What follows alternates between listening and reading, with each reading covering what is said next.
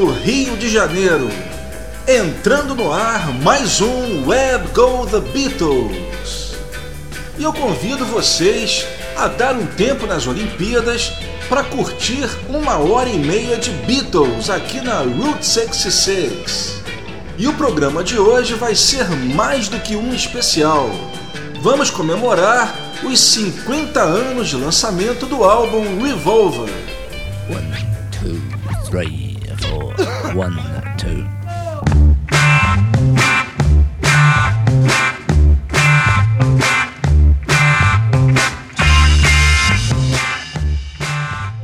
Após cinco meses de férias, os Beatles voltam aos estúdios de Abbey Road para gravar o seu sétimo álbum. Revolver foi gravado em dois meses e meio, de 6 de abril a 21 de junho de 66.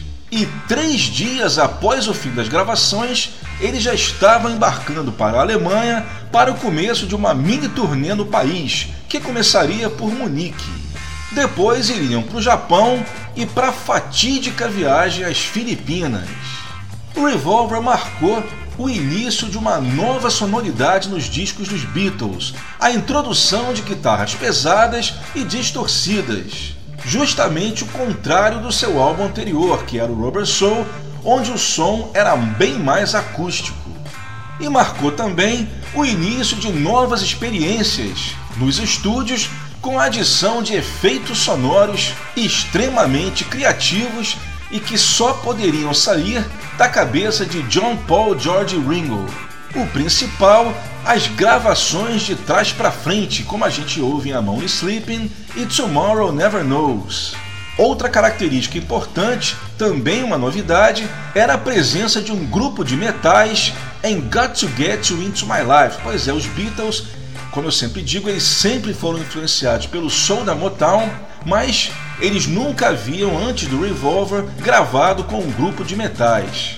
O álbum Revolver também foi super importante para consolidar o George Harrison como compositor, pois ele se tornaria o único álbum simples da carreira dos Beatles a ter três composições dele. E não ficou só nisso, além de conseguir emplacar três músicas no álbum, ele também ganhou o direito de abrir o disco com Taxman. Também foi a única vez que isso aconteceu num álbum inglês dos Beatles. Outra coisa interessante também sobre o Revolver é que foi a primeira e única vez no álbum dos Beatles que os vocalistas foram creditados no selo, exceto na versão americana. Na Inglaterra, o Revolver foi lançado em 5 de agosto de 66 e não precisa nem dizer que foi número 1 um em todas as publicações, batendo recorde na Melody Maker, onde ficou nove semanas seguidas no topo da parada de álbuns. Nos Estados Unidos, foi lançado três dias depois, no dia 8 de agosto de 66, exatos quatro dias antes do início da turnê americana no show em Chicago. E nessa turnê americana de 66, os Beatles talvez tenham feito a sua jogada mais anti-marketing de toda a sua carreira. Para vocês verem, a turnê começou no dia 12 de agosto, eles tinham um LP recém-lançado e simplesmente nenhuma faixa do álbum foi incluída no setlist. Isso porque, como eles bem explicaram na época, era muito difícil para eles conseguirem reproduzir num palco todos os efeitos e os instrumentos que apareciam no álbum. A única música de 66 que entraria nos shows seria Paperback Writer, que tinha sido lançado em single dois meses antes. Eu fico pensando né, se isso fosse feito hoje em dia. Né? Hoje em dia, aliás, hoje em dia não, né? já há bastante tempo que geralmente as turnês dos artistas são feitas justamente em cima de um álbum. Né? O artista lança um álbum e fica dois, três anos fazendo uma turnê do disco. Os Beatles, né, como eu falei, tinham um LP recém-lançado e tiveram a audácia de não incluir nenhuma música do álbum na turnê. Eles incluíram músicas até de 63. Bem, eu acredito que não tenha sido, né, o motivo não tenha sido somente o fato é, deles considerarem as músicas difíceis de serem reproduzidas, porque eu acho que eles poderiam dar alguma, é, fazer algumas adaptações, como por exemplo eles fizeram em Yesterday, que eles tocaram nas turnês né, de 65, 66, mas que eles fizeram um arranjo com a banda. Em 66, eles já estavam exaustos das turnês, queriam mais é que acabasse, então, além né, deles acharem as músicas difíceis de serem reproduzidas, eu creio que faltou um pouco de vontade também. E assim como na Inglaterra, o Revolver também bateu todos os recordes nos Estados Unidos, ficando em primeiro lugar em todas as publicações e permanecendo seis semanas seguidas no topo da Billboard. Bem, nos Estados Unidos, o álbum saiu com menos três faixas, em vez de 14, saiu com 11. Isso porque três músicas, no caso Any Your Bird Can Sing, Dr. Robert e I'm Only Sleeping, já haviam saído em junho no álbum americano Yesterday and Today. Os fãs americanos não viram muito problema nisso, porque eles estavam acostumados com os discos da Capitol que sempre tinham ou 11 ou 12 músicas. O problema é que, tirando essas três músicas, o John Lennon ficou com apenas duas faixas no disco, uma vez que as três que foram retiradas tinham o vocal dele. Assim, o Revolver americano tem três músicas do George e duas do John, e o Paul continuou com cinco e o Ringo com uma. Bem, aí vai o editorial. uma opinião minha. Eu acho que o LP da Capitol, é, que tinha ficado com 11 músicas, eles poderiam ter incluído a Rain, né? porque aí o álbum ficaria com 12 músicas, igual ao Rubber Soul, e o John ganharia mais uma faixa, ficando um pouco mais equilibrado entre os Beatles. Não daria, obviamente, para incluir as duas músicas do compacto, porque o álbum ficaria com 13 faixas, coisa que a Capitol não fazia, o máximo era sempre 12, mas entre as duas eu optaria por incluir a Rain para o John ficar com mais uma música. E também né, a gente imagina é, a força né, que o álbum iria ganhar com mais essa música né, que tem tudo a ver com as outras do Revolver. Né? Ficaria uma compilação bem interessante, assim como ficou o Rubber Soul americano também com aquelas duas músicas do Help. E aqui no Brasil, Leonardo? Bem, no Brasil o álbum saiu com um atraso de apenas dois meses. Eu digo apenas porque no Brasil naquela época era comum um LP demorar às vezes até seis meses para sair aqui. Revolver demorou pouco, né, só dois meses, saiu aqui em outubro de 66 em versão mono. Aliás, falso mono, né?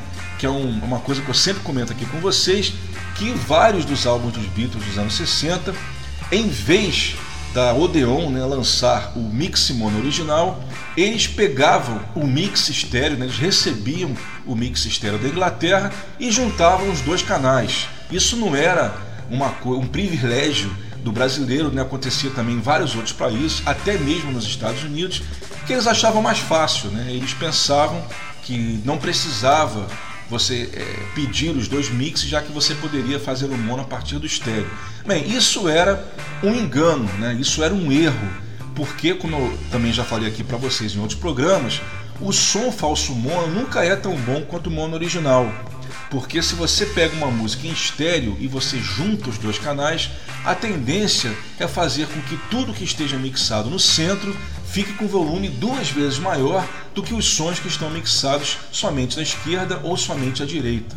E a versão estéreo aqui no Brasil saiu no final dos anos 60. Infelizmente, a Odeon nunca foi de guardar arquivos, então essas datas né, é, dos lançamentos brasileiros a gente nunca vai ter certinho, a gente conta apenas com as memórias do pessoal que viveu a época.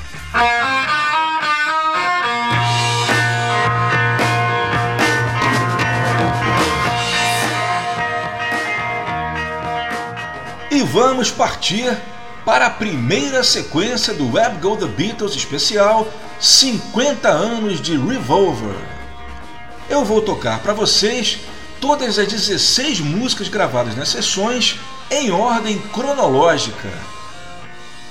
Vamos começar no dia 6 de abril de 66, quando os Beatles gravaram Tomorrow Never Knows. Pois é, a faixa mais difícil do álbum foi justamente a primeira a ser registrada. Nas gravações, Tomorrow Never Knows não tinha esse título. O título de trabalho era Mark I, não me perguntem por quê.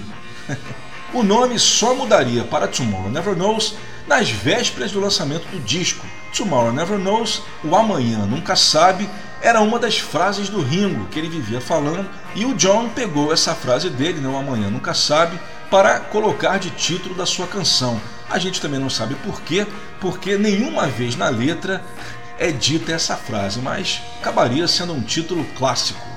No dia 6 de abril foi gravada a parte básica da música, o backing track. E no dia seguinte, 7 de abril, os overdubs, incluindo os famosos efeitos sonoros de loops. Esses loops eram sons de trás para frente, né, sons de orquestra de trás para frente, como também sons de guitarra gravados todos de trás para frente, incluindo o solo do George, que teve que escrever o solo ao contrário e depois editar na música. O take do Master é o take 3, sendo que o take 1 foi lançado na série Anthology, no álbum Anthology Volume 2, em 1996. E eu vou tocar para vocês a versão mais rara de Tomorrow Never Knows, que é o remix mono número 11. Essa história é bastante interessante, vou tentar resumir para vocês. Bem, quando o Revolver foi lançado né, no dia 5 de agosto de 66, no master estava o remix mono 11, que tinha sido o escolhido pelo George Martin como o best, né, o melhor mix. Só que quando o disco já estava na produção, já estava sendo fabricado, o George Martin resolveu voltar atrás e passou a achar o melhor mix, o remix Mono 8. Assim, a segunda prensagem do Revolver trocou o remix Mono 11 pelo remix Mono 8. E não se sabe ao certo quantas cópias já haviam sido feitas com esse remix, o original, né, o remix Mono 11. Segundo Bruce Spicer, ele crê que pelo menos 500 cópias, né, em torno né, de 500 cópias tenham sido feitas com essa primeira matriz. Ou seja, se você tem essa cópia, guarde muito bem, porque é um dos itens mais valiosos da carreira dos Beatles. Porque essa versão, né, esse primeiro master do Revolver, nunca mais seria relançado. Ele nunca saiu em outro país e também não sairia em CD, porque o CD né, do Revolver Mono, que saiu na caixa de 2009, também utiliza o segundo master, que é considerado o master oficial. E é justamente esse remix mono número 11 que eu vou tocar para vocês. Como eu falei, nunca saiu em CD, então a versão que a gente vai ouvir é de vinil.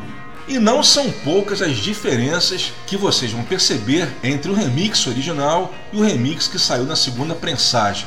Bem, a diferença assim mais óbvia, né, mais fácil de ser notada, é que os vocais do John no remix original estão gravados bem mais altos, estão mixados, aliás, num volume bem mais alto em relação aos instrumentos do que na versão da segunda prensagem, né, essa que saiu em CD. Além disso, os loops, né, os instrumentos de trás para frente, aparecem em diferentes pontos da música. Outra diferença é que no solo do George, na versão original, né, no, no remix original, esse que eu vou tocar, o solo dele termina um pouco antes. E para terminar, o fade out do, do remix número 11 é um pouco maior. Você inclusive consegue ouvir mais o piano, o honk tonk piano tocado pelo Paul. Passando para a segunda música, gravada no dia 8 de abril de 66, Got to Get You Into My Life. A faixa em homenagem a Motown. Como eu falei no início, né, os Beatles sempre foram grandes fãs do som da Motown, Várias de suas composições são inspiradas nos hits da Motown, mas essa seria a primeira vez que eles utilizariam instrumentos típicos da Motown. Os primeiros takes dessa música foram gravados no dia anterior, no dia 7 de abril, um deles saiu no Anthology Volume 2 também. Como eu falei, Got to Get You Into My Life começou a ser gravada no dia 8, mas teve overdubs nas superimposições, gravadas no dia 11, no dia 18 de maio e terminando no dia 20 de junho. A gente vai ouvir a versão mono oficial. A diferença principal é no final, no fade out, a improvisação né, que o Paul faz no final, quando ele, ele volta, né, ele, ele canta a letra original né, com, com outra levada, né, com outra melodia. É, nas duas versões são diferentes. Isso aconteceu por causa justamente do double track, ou seja, nas duas vozes que ele gravou no final da música, ele canta de uma maneira diferente. Evidentemente que manter as duas ao mesmo tempo ia ficar estranho. Então, na versão estéreo, eles mantiveram um dos vocais e na versão mono, eles mantiveram o outro. Por isso que tem essa diferença. Além disso, a versão mono também tem um fade out bem maior do que a versão estéreo. Aí vai um outro editorial. Eu acho que das 14 músicas originais do álbum Revolver, A Got to Get Into My Life é aquela que tem mais cara de single. Mas o Paul, eu acredito que ele não deva ter querido lançar essa música em single, porque ele estava justamente produzindo uma versão cover com o amigo Cliff Bennett. E ele inclusive gravou, né? Ele produziu e gravou essa música também em Abbey Road e utilizando um arranjo muito próximo do que ele estava fazendo com os Beatles. Então, obviamente, seria uma grande deslealdade, né? Seria uma, uma grande falta de ética que ele lançasse a sua versão para concorrer com a versão do amigo. Né? Obviamente, a versão dos Beatles iria ofuscar completamente a versão do Cliff Bennett, que aliás foi lançada no mesmo dia do Revolver. Passando agora para a terceira faixa, a primeira composição de George para o álbum Revolver. É a canção Love You Too. Bem, ele tinha se animado né, com a Citra em Norwegian Wood e dessa vez ele resolveu gravar uma música totalmente com influência indiana, inclusive convidando o músico indiano Anil Bhagwat, espero que eu esteja falando, que eu esteja pronunciando o nome dele corretamente, para tocar tabla na gravação dos Beatles. Love You Too foi gravada no dia 11 de abril com overdubs, superimposições, no dia 13 de abril de 66. O master é o Take 7, que é justamente o take que eu vou tocar, mas na remixagem feita para o álbum Yellow Submarine Songtrack, lançado em 99. A diferença principal é que nessa remixagem a gente consegue finalmente ouvir com bastante clareza a guitarra solo com efeito fuzz do George. Na versão do Revolver, tanto mono quanto estéreo, a gente quase não consegue perceber essa guitarra. E para terminar, uma faixa gravada nas sessões do Revolver, mas que sairia somente em single, Paperback Writer. A gente já está no dia 13 de abril, com overdubs feitos no dia seguinte. Ela foi gravada em apenas dois takes, sendo que o primeiro take é um breakdown eu vou tocar para vocês um remix mono feito com vocais single track. É sempre interessante a gente ouvir as músicas dos Beatles sem os vocais double track, porque passa para a gente realmente como era né, a gravação original em estúdio e fica o mais próximo possível de uma gravação ao vivo em Abbey Road. É isso aí, começando com Tomorrow Never Knows.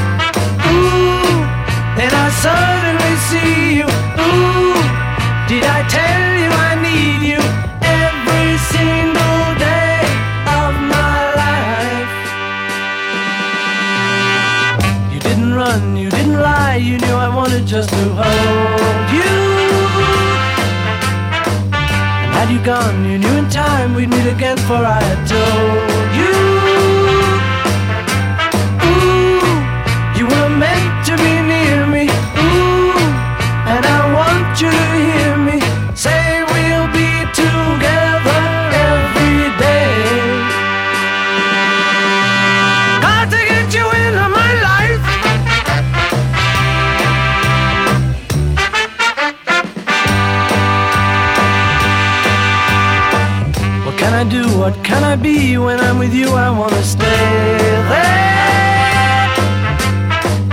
If I'm true, I'll never leave, and if I do, I know the way there. Ooh, and I suddenly see you. Ooh, did I tell you I need?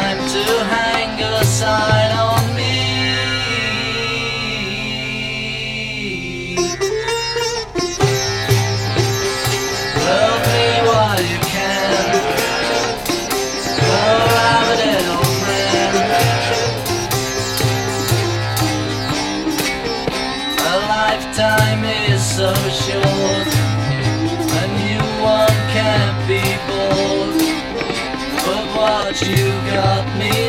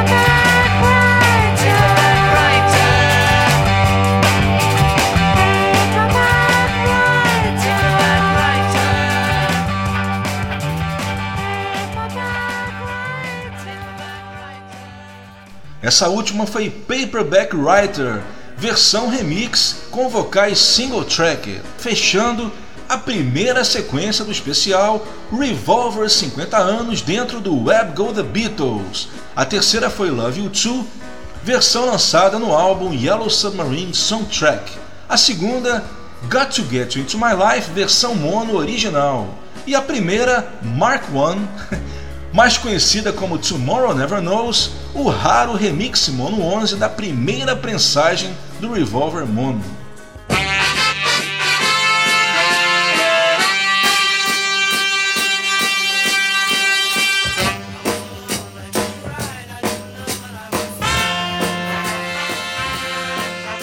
E agora vamos falar um pouco sobre os singles lançados com músicas gravadas nas sessões do Revolver. O primeiro single foi Paperback Writer e Rain, duas músicas que não sairiam no álbum. Bem, era um hábito dos Beatles, né? Por exemplo, isso aconteceu com Day Tripper, We Can Work It Out, gravadas nas sessões do Rubber Soul, mas que não sairiam no álbum. Também com I Feel Fine She's a Woman, que são das sessões do For Sale, e vários outros exemplos.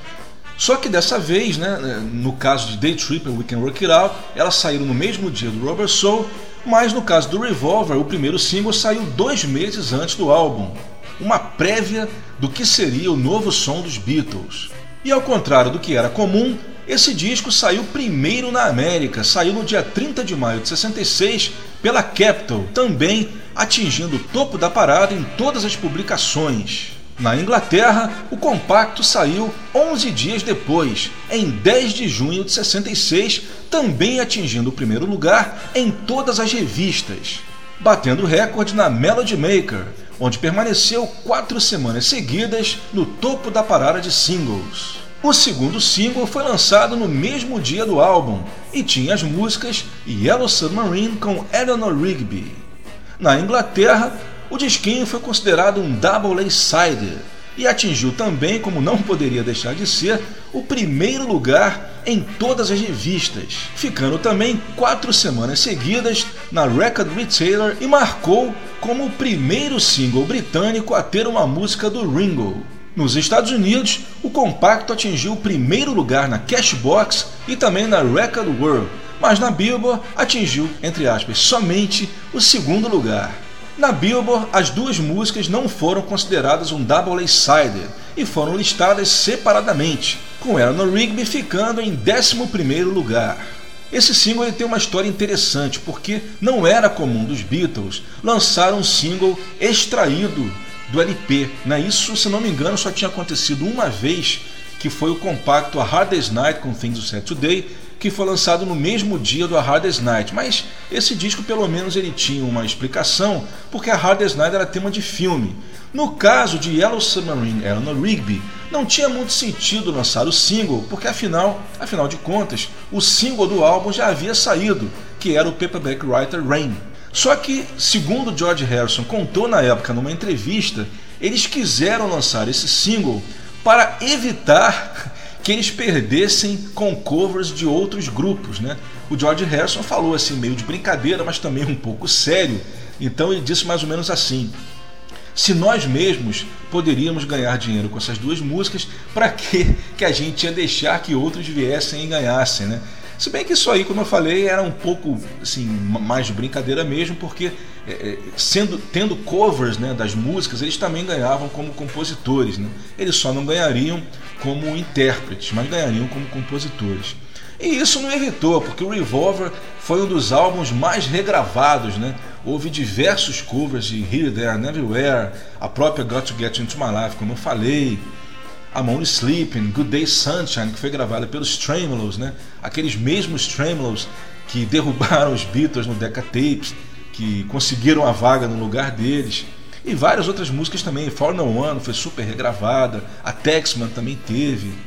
A própria Eleanor Rigby né, teve versões com maestros aí ao redor do mundo.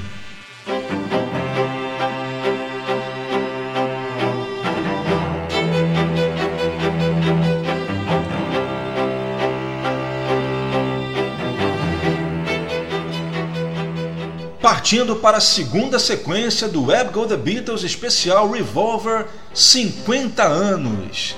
Vamos agora para o dia 14 de abril, com Rain também, outra música que sairia somente em compacto, no caso, lado B de Paperback Writer.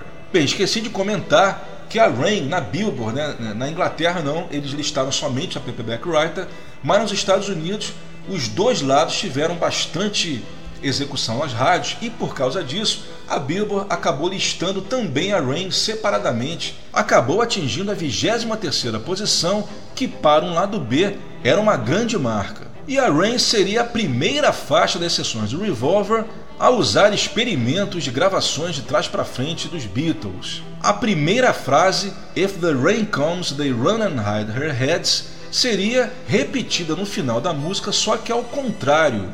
E o mais bacana é que ficou tão bem essa parte, ao contrário, ela caiu tão bem na métrica da música que uma pessoa que esteja ouvindo essa música pela primeira vez não é capaz de dizer que está ouvindo um vocal de trás para frente, uma coisa que realmente é impressionante, porque isso foi feito sem querer. Pois é, e a versão que eu vou tocar é um novo remix estéreo da Rain, feita para o DVD e Blu-ray Beatles One Plus. Essa versão ela não saiu em CD, ela saiu somente nesse DVD bônus, né? da caixa OnePlus, em DVD e, claro, Blu-ray também, mas não saiu em disco. E a diferença principal é que os vocais estão gravados no centro. A versão estéreo mais conhecida, que está no PS Masters, tem os vocais todos para um lado, se não me engano, o canal esquerdo. Em seguida, vamos para o dia 17 de abril, é a vez de Dr. Robert. Ela foi gravada direto, né, sem necessidade de reductions, mix, né, ou seja, sem necessidade de utilizar mais de uma fita foram utilizados somente os quatro canais. E o take do master é o take 7, que é o take que eu vou tocar, só que também num remix alternativo nunca lançado, em que o John está também com um vocal single tracker. Também bastante interessante essa versão. A terceira faixa, vamos à segunda contribuição do George, a faixa de abertura do Revolver, a clássica Taxman. A Taxman começou a ser gravada no dia 21 de abril e finalizada com overdubs no dia seguinte, sendo que os primeiros takes não aproveitados foram gravados no dia 20 de abril. A versão que a gente vai ouvir também é um remix mono inédito, um remix mono alternativo, com o final original da música. Para quem não sabe essa história, o take do master, né, tanto mono quanto estéreo da Texman, o final é editado, ou seja, a repetição do solo, na verdade é um edit piece, né, que eles acharam que o final tinha ficado meio abrupto, e realmente é, então eles tiveram a brilhante ideia de repetir o solo do Paul no final da música e fazendo um fade out. Bem, uma versão parecida saiu no Anthology Volume 2 em 96, também com esse final abrupto, mas com backing vocals diferentes. Na parte em que a gente ouve né, Mr. Wilson e Mr. Heath, na versão do Anthology a gente ouve Anybody Gotta Beat Money, ou seja, depois os Beatles acharam por bem eliminar esse backing vocal e colocar em cima o Mr. Wilson e Mr. Heath, que é o que aparece no take do master. E nessa versão que eu vou tocar também a gente não ouve o Count In, que foi colocado depois pelo George. a gente só ouve o cautinho original também do próprio George, que a gente ouve só ao fundo na versão do master. Nessa versão que eu vou tocar, a gente ouve com mais nitidez. E para terminar a sequência, a gente chega no dia 26 de abril com When Your Bird Can Sing, uma sensacional versão instrumental. Não custa lembrar que um dos primeiros takes, o take 2, gravado no dia 20 de abril, portanto seis dias antes, saiu no Anthology. Essa versão do Master é o take 10, se bem que, como eu falei, eu vou tocar uma versão, um remix, sem os vocais. Nesse remix você consegue escutar com total clareza todos os instrumentos da música, porque eles estão mixados, separados um do outro. Então, no canal esquerdo você ouve o baixo e a bateria, no centro, né, você escuta a guitarra base do John e à direita a guitarra solo do George. Ouça de fone porque você vai conseguir identificar com uma clareza nunca antes ouvida esse remix aí instrumental de Anna Bird Can Sing. Você nota inclusive o Paul fazendo melodias na linha do baixo, né? E o John Lennon tocando a sua guitarra também, né, calcada mais nos agudos, de forma perfeita. E o solo do George a gente nem vai comentar, que é um dos melhores solos de todos os tempos. É isso aí, começando então com Rain.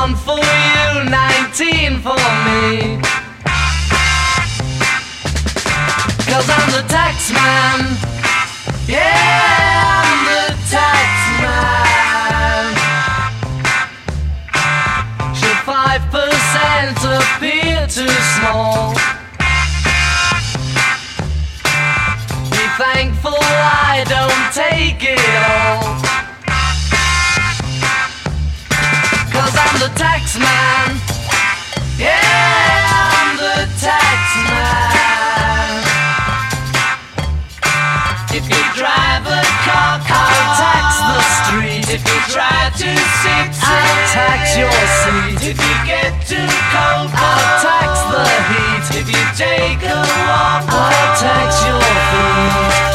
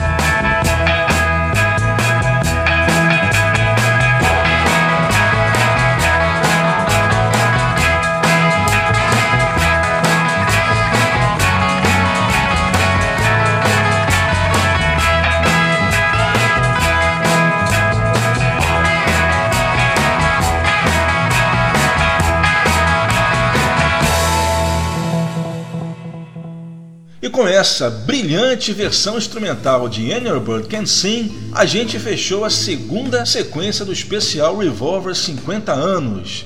Antes de Any Bird Can Sing, a gente ouviu Taxman, remix mono com final original. A segunda foi Dr. Robert, versão com vocais single tracked, e a primeira, a versão remix de Rain, que saiu no DVD Beatles One Plus.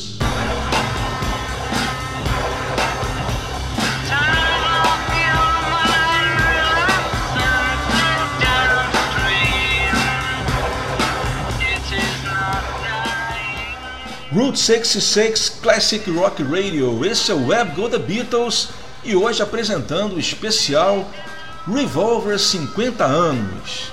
Nessa terceira sequência, a gente já vai para o dia 27 de abril, quando os Beatles gravaram uma das músicas mais complicadas de todas das sessões do Revolver, aquela que, junto com Tomorrow Never Knows, teve a maior presença de efeitos sonoros. I'm Only Sleeping, que, além do dia 27, também teve overdubs gravados nos dias 29 de abril, 5 e 6 de maio.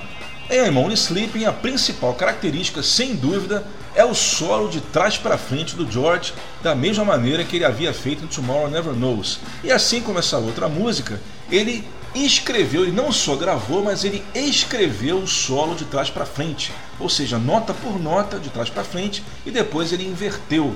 Então, quando você ouve o solo de Only Sleeping, a impressão é que dá é que ele não está de trás para frente, porque as notas realmente caem, elas cabem direitinho em cima da métrica. Isso tudo não foi sem querer, foi tudo pensado. Ou seja, só o George Harrison seria capaz de fazer isso. E além do solo, a guitarra de trás para frente do George também aparece no final da música. Eu vou tocar para vocês um mix estéreo oficial que saiu na segunda prensagem estéreo do Yesterday and Today nos Estados Unidos. Vou resumir para vocês a história.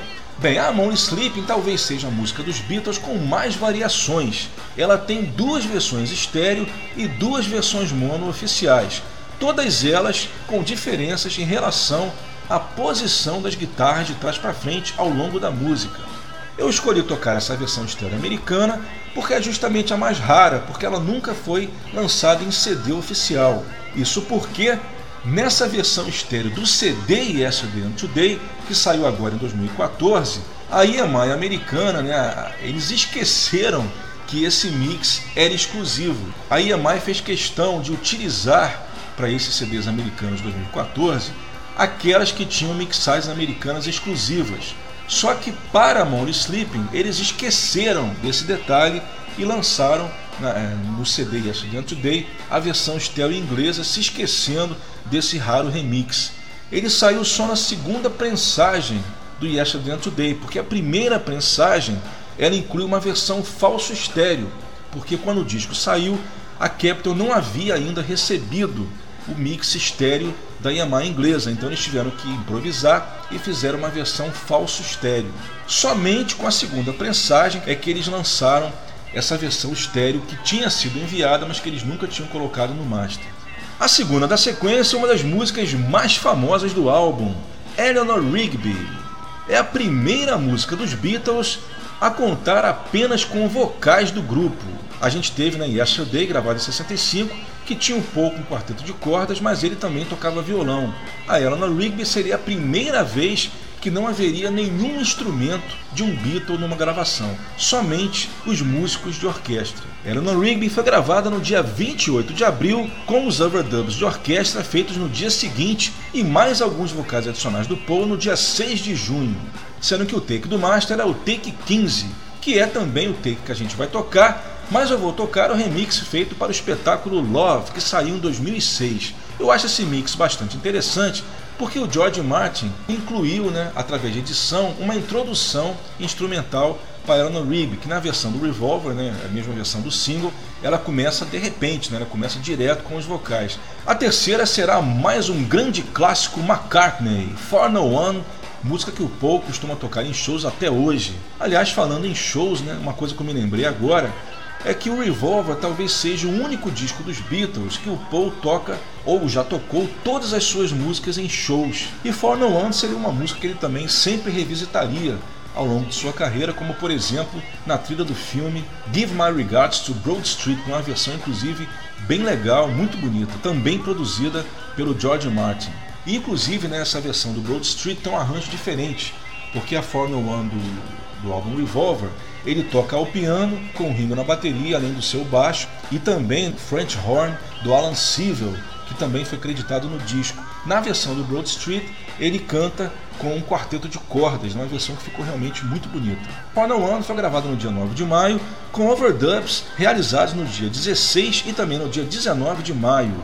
Eu vou tocar o take do Master, né, que é o take 14, mas numa versão também um pouco diferente, que é um remix estéreo feito exclusivamente para o DVD da série Anthology. A principal diferença em relação ao mix estéreo original é o volume da bateria do Ringo.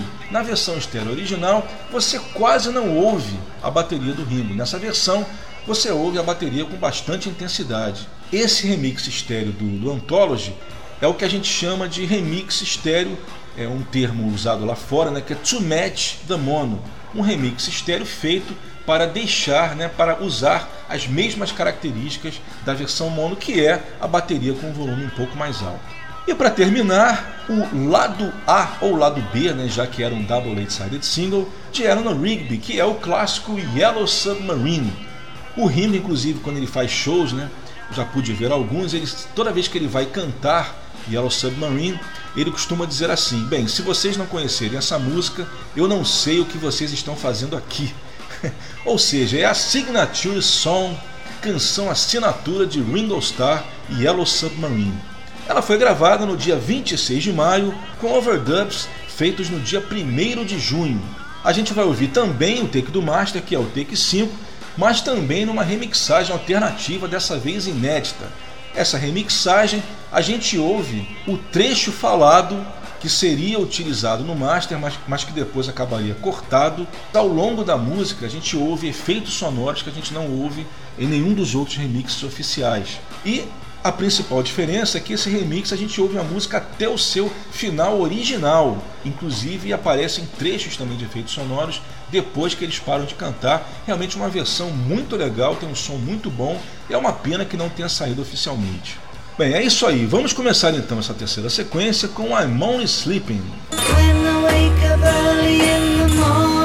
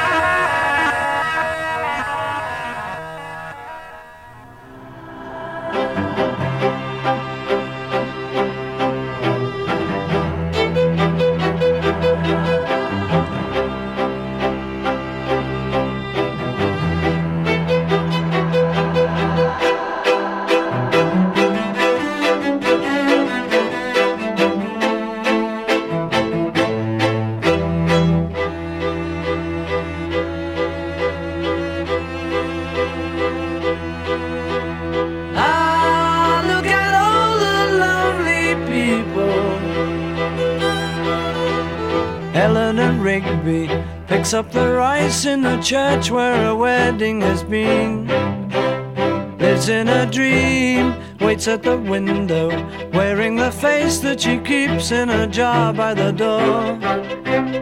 Who is it for? All the lonely people. Where do they all come from?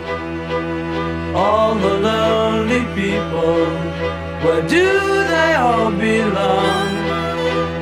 Father Mackenzie writing the words of a sermon that no one will hear. No one comes near. Look at him working, darning his socks in the night when there's nobody there. What does he care? All the lonely people. Where do they all come from? All the lonely people. Where do they all belong?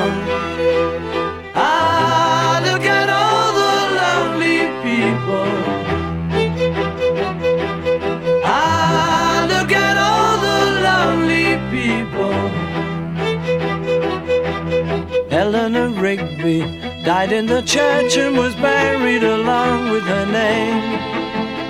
Nobody came, Father Mackenzie, wiping the dirt from his hands as he walks from the grave. No one was saved, all the lonely people. Where do they all come from? All the lonely people. Where do they all belong?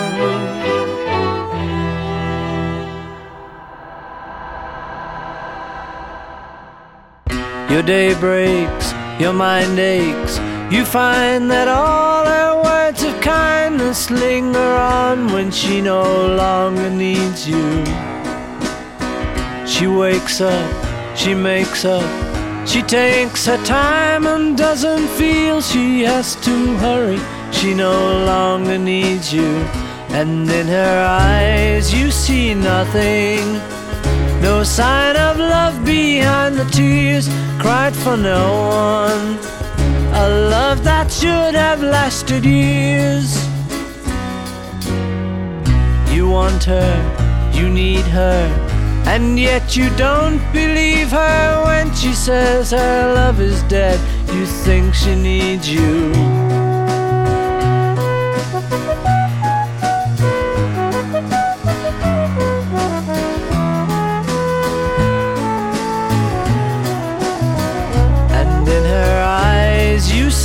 Nothing.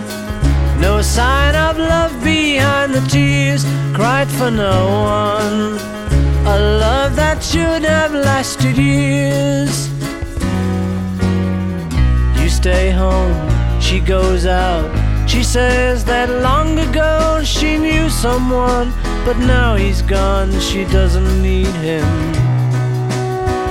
Your day breaks, your mind aches. There will be times when all the things she said will fill your head.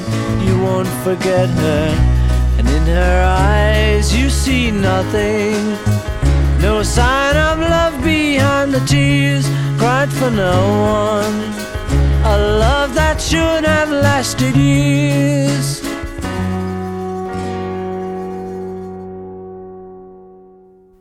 Yellow Submarine. And we will march till three the day to see them gathered there. From Landergroats to John Green, with Stepney do we tread. To see us yellow submarine, we love it. In the town where I was born, lived a man who sailed to sea, and he told us of his life in the land of submarines. So we sailed on to the sun till we found the sea of green, and we lived beneath the waves in our yellow submarine. We all live in a yellow submarine, yellow submarine, yellow submarine. We all live in a yellow submarine, yellow submarine, yellow submarine. And our friends are all aboard. Many more of them live next door. And the band begins to play.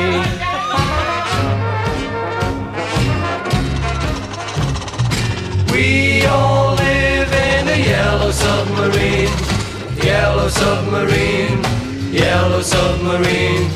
We all live in a yellow submarine, yellow submarine, yellow submarine.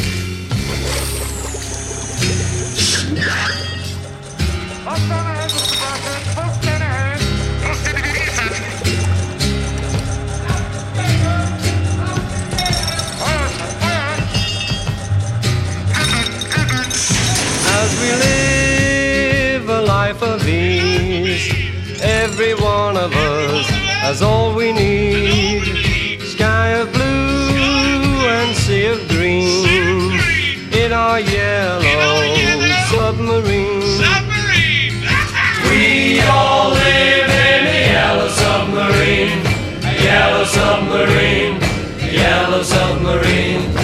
We all live in a yellow submarine, a yellow submarine, yellow submarine. We all live in a yellow submarine, yellow submarine, yellow submarine. A gente termina a terceira sequência do especial Revolver 50 anos. It was 50 years ago today. A gente terminou com o clássico Yellow Submarine, um remix estéreo alternativo inédito, que vai até o final da música sem fade out e também incluindo o início original falado. Antes foi For No One, remix estéreo, feito para o DVD Anthology, onde a gente consegue pela primeira vez em estéreo ouvir a bateria do Ringo com um volume maior. A segunda foi Eleanor Rigby, versão do Love, também produzida pelo George Martin, uma das suas últimas produções que ele fez para os Beatles. E a primeira foi I'm Only Sleeping, o remix mais raro dessa música, que é o remix estéreo original lançado nos Estados Unidos, mas que até hoje não saiu em CD.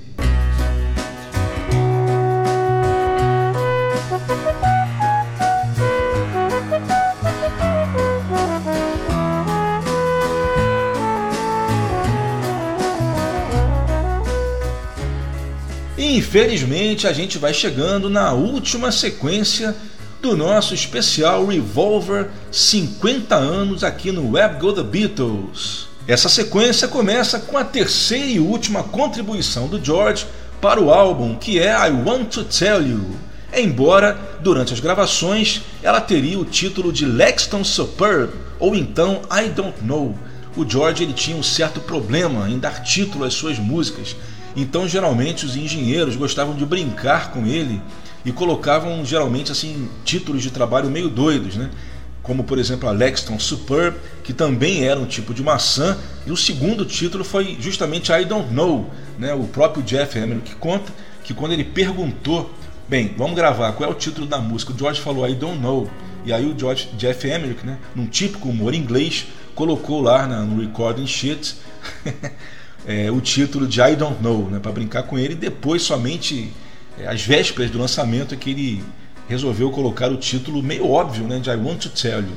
Gravada no dia 2 de junho com overdubs no dia 3.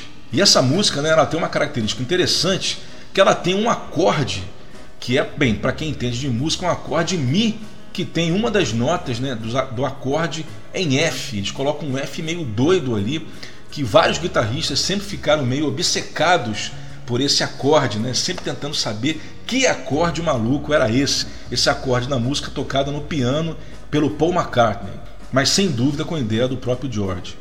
A Tell You também a gente pode verificar um pouco da influência árabe também, ou seja, mais uma vez vindo do Oriente. Se você escutar o final da Tell You com os vocais em harmonia do George, do Paul e do John, você verifica que tem muito a ver com a música árabe, né? os vocais. Né? A segunda, mais uma contribuição do Paul, Good Days Sunshine, que no início se chamava A Good Days Sunshine. Também foi uma das músicas mais rápidas do Revolver, gravada em apenas um take e utilizando apenas uma fita de quatro canais. Foi gravada no dia 8 de junho, com overdubs no dia 9.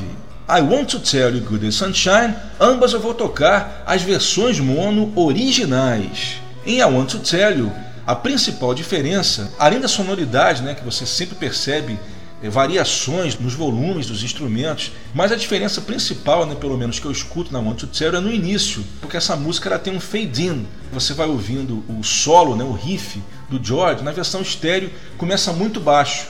E é, começa tão baixo que você não ouve o primeiro riff. Na versão mono ela já começa um pouco mais alta e você consegue ouvir perfeitamente o riff tocado desde o início. A principal diferença da Good Day Sunshine mono em relação a estéreo é no fade out, aquela parte do final onde eles fazem aquela alternância de vocais, que aliás foi uma ideia muito bem bolada. Na versão estéreo você quase não consegue curtir, porque ela é feita muito rapidamente, ela logo termina, né? logo tem o fade out. Na versão mono, eles nos deixaram alguns segundos a mais para que a gente pudesse curtir mais essa parte final da alternância de vocais. A terceira, mais um grande clássico da carreira de Paul McCartney, Here, There and Everywhere, música que também foi regravada por uma infinidade de artistas, alguns para o bem e alguns para o mal. Here, There and Everywhere foi gravada no dia 16 de junho, com overdubs feitos no dia 17. O take final é o take 14, sendo que um dos primeiros takes, ainda no início das gravações, saiu oficialmente no compacto duplo, em CD single na verdade, o Real Love. Esse take é muito legal porque o Paul a gente nota que ele está fazendo um vocal guia, mas que vocal guia de um Beatle é melhor que o definitivo de muita gente que tem por aí. E no final desse take, o George Martin, que produziu essa gravação, ele inseriu os backing vocals originais do take do Master em cima desse take, só que numa mixagem diferente, onde a gente consegue ouvir com mais clareza o sensacional backing vocal, né, as harmonias do John e do George. E chegamos ao dia 21 de junho de 66, com a última música gravada para o Revolver. Por último, mas não menos importante, She Said, She Said, que eu posso dizer que é a música do Revolver que eu mais gosto. E essa música, ela tem uma história bastante interessante. Primeiro que numa entrevista que o John gravou um pouco antes do final das gravações do disco, perguntam a ele como é que estão as gravações né, do, do novo álbum. E ele diz que está tudo indo muito bem, mas que faltava apenas uma música que ele ainda não havia terminado de compor e que ele estava preocupado, porque estava chegando no final. E essa música, obviamente, né, só pode ser X7 X7. E além disso, né, no, no, último demo que ele gravou da X7 X7, que inclusive eu vou tocar para vocês antes da, da versão oficial, a gente nota que ele tem a melodia praticamente feita, mas está faltando a letra. E outra coisa também bastante curiosa é que o Bruce Spicer, né, o grande autor, ele diz que a parte da música em que o John fala When I was a boy, everything was right, foi ideia do George. Bruce Spicer ele diz que o John, né, justamente por estar sem ideia para terminar a música, no estúdio George deu essa ideia porque essa parte do When I Was a Boy era um fragmento de uma outra música do John, que ele não tinha ainda incluído em outra música. O George lembrou que o John certamente deveria estar sempre cantarolando essa, essa frase, e o George deu a ideia e simplesmente ficou assim, coube exatamente na música e ficou perfeito. Né? Não poderia ter tido outra ideia melhor. E aí é, consta que o John teria terminado de compor a X7 X7 no mesmo dia das gravações. Né? Ou seja, foi a mesma coisa que aconteceu com o Robert Soul. Da mesma maneira que eles terminaram Girl You Won't See Me no último dia de gravação, que eles não tinham mais como atrasar, e criaram um dos álbuns mais clássicos de todos os tempos, com o Revolver, esse finalzinho foi mais ou menos igual. Ou seja, eles tinham que entregar o disco e nessa pressa toda o John acabou compondo uma das músicas mais bonitas da sua carreira na pressa. Né? Como é que são as coisas, né? Pois é.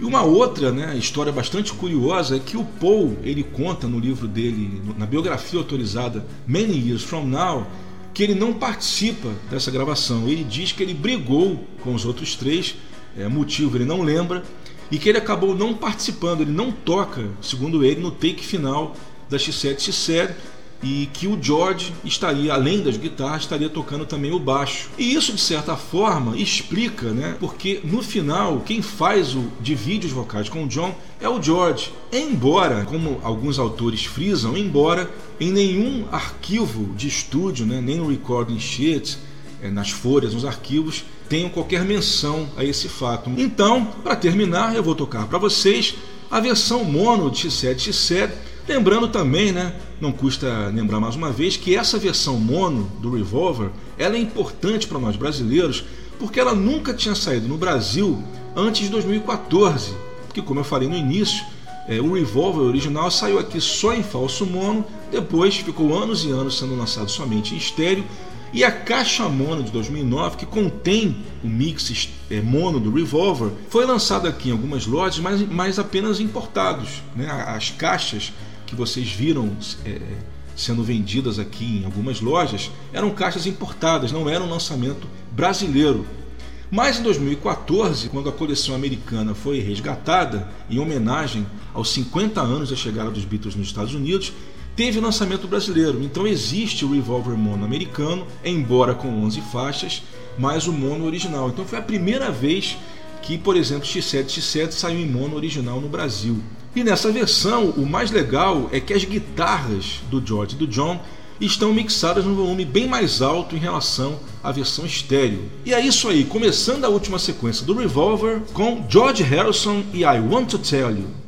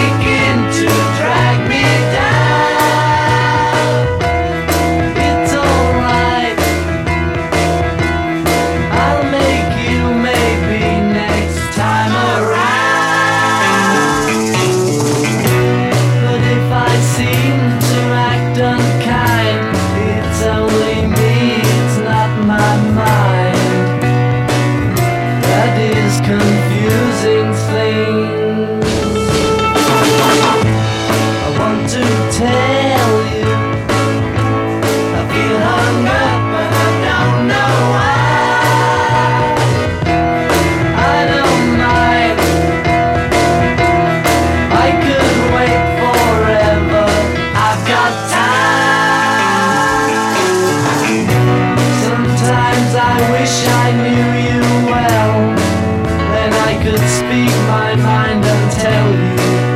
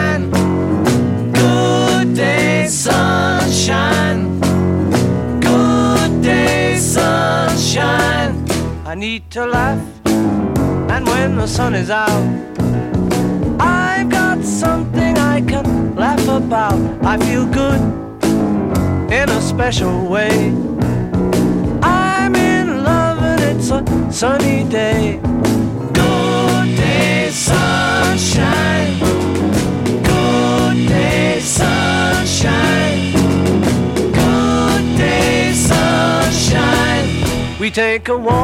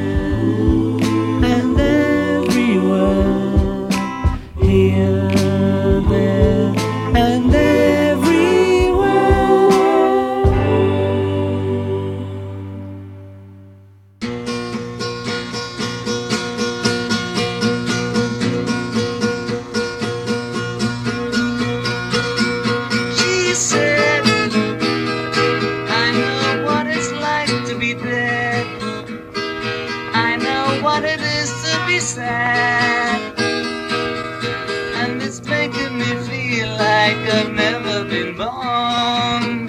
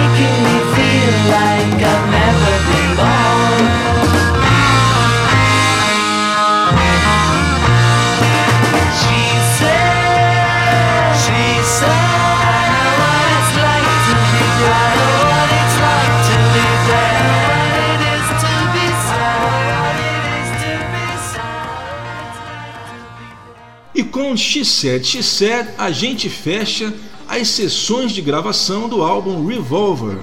A gente ouviu a versão mono oficial. Antes foi Here, There and Everywhere, um outtake lançado no CD single Real Love em 96.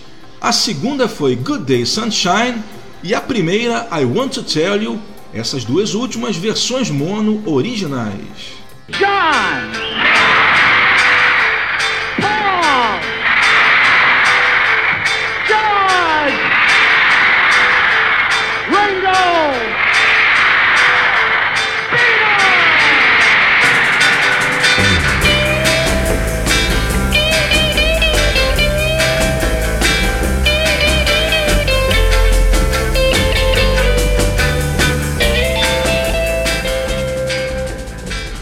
E terminamos o nosso Web Go The Beatles especial Revolver 50 anos.